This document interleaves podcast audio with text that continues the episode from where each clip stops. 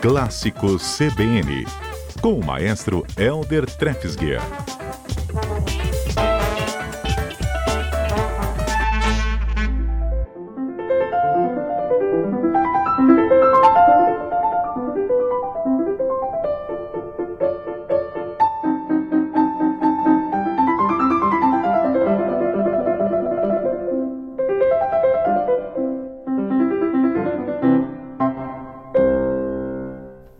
Maestro Elder Treftsger, quanto tempo, maestro? Boa tarde, Aurélio. Boa tarde. Tudo bom? Pois é, quanto tempo, né? De volta aí de, uma, de umas breves, é, breves férias, né? Merecidas e breves férias, maestro. Estávamos com saudade. Ah, obrigado, Aurélio. Eu também, viu? E o senhor e... já volta com essa introdução já animada, em novo é... ritmo, ritmo 2023. Exatamente. Uma música, assim, muito, muito gostosa de ouvir é, é, de Mozart, né? E Mozart escreveu várias sonatas para piano, são composições para piano muito grandes, tal, com três, quatro movimentos. Essa que a gente ouviu é um trechinho de uma sonata número 16, que ele mesmo escreveu assim na composição, ele escreveu como é, sonata simples, né? Uma sonata para fácil ou para iniciantes, né? E, e é uma obra muito conhecida, Aurélio, porque os, as pessoas que estudam piano, assim, né, com professor tal, geralmente o professor passa essa sonata depois de um tempo para os alunos estudarem. É uma sonata em Dó maior que a gente chama, né? E é uma música muito, muito gostosa de se ouvir também. E eu trouxe ela, até tem mais um exemplo, mas antes de colocar, para falar também que é, sempre a gente volta nesse tema, né? Dessa questão de, de, de, de será que ouvir é, a música clássica, principalmente Mozart, isso, isso ajuda no cérebro de alguma forma, seja na memória, seja no, no raciocínio lógico e né, que chama de neurociência da música, né? Então é conhecido esse efeito que eles chamam de efeito Mozart, que é tem um estudo inclusive que foi feito, Aurélio, de, de com universitários de colocar três grupos, né? Um grupo ouvindo música de Mozart, um outro grupo ouvindo só orientações assim para relaxar, ficar tranquilo e outro grupo em silêncio, né?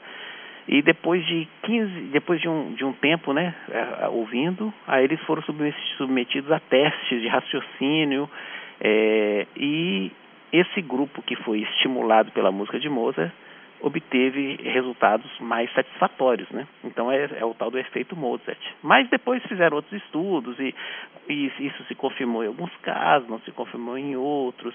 Dizem também que a música de Mozart é, na, na, com pacientes de epilepsia também tiveram algum resultado.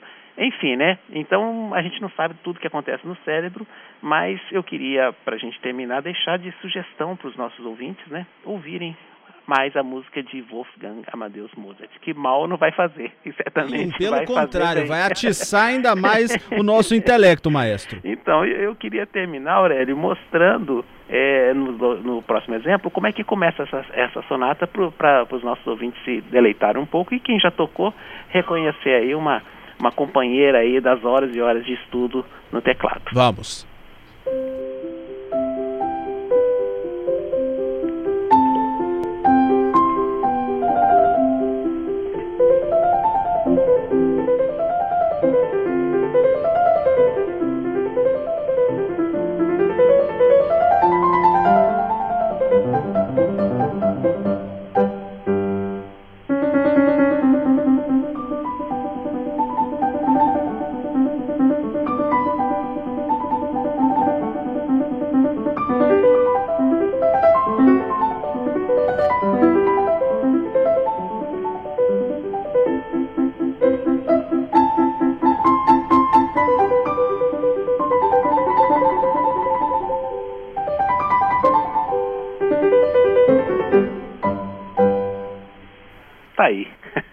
Muito bacana, maestro. Tem uma, tem uma alegria nessa melodia, né? Uma alegria, uma leveza, né?